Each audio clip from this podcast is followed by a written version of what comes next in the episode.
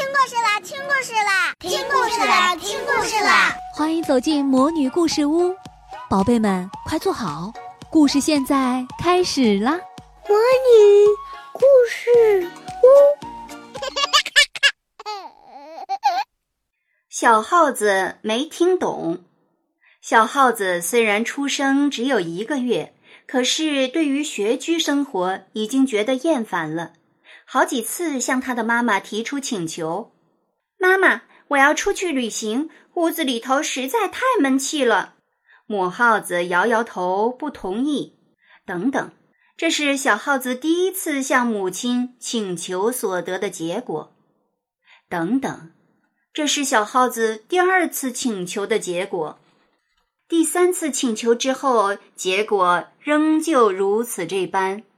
等等。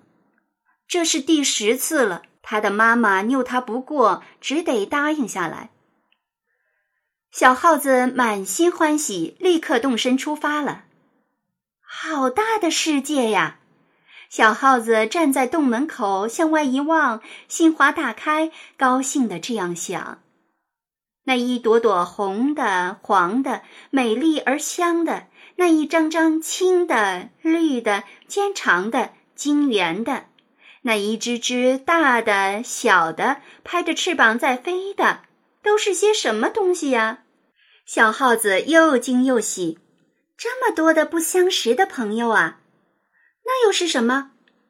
小耗子看见了一个奇异的家伙，红脸、长颈，头顶肉冠，挺起胸膛，两条腿走路。这个陌生人似乎已经看见了他。便拍着翅膀高叫三声“喔喔喔”，好像故意向他挑战的样子。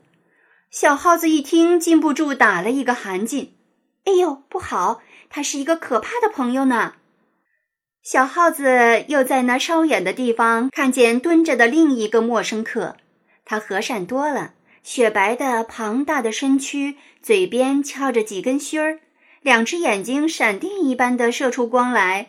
但脸部表情和和气气的，全无恶意。小耗子不觉喜欢了。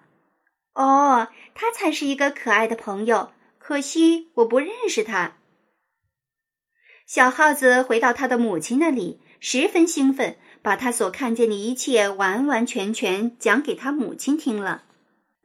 哎，你错了，我的儿子！母耗子惊叫起来。你所说的那个可怕的坏家伙，其实一点儿也不可怕。他是一个老实人，所以一瞥见了你便大惊小怪起来。而你所说的那个可爱的好朋友，啊，他是多么狡猾呀！是一个伪善者戴上了亲善的假面具。呵，只要你出洞口，不得了，那就有性命之忧了。母耗子停了一下，向他小儿子注视了好一会儿，才又接着说。孩子，你得记住，经验不足、知识浅薄，就容易闹笑话，到头来闯出大祸。今天你差一点就没了命。小耗子傻着两只眼，没听懂，因为他脑袋瓜里少了一根弦，知识的弦。亲爱的小宝贝们，今天的故事就讲到这儿了。想听更多的好故事，欢迎你在微信公众号上搜索“魔女故事屋”，加关注来和我们做朋友。这里有更多的好故事等着你哦。我们下期再见。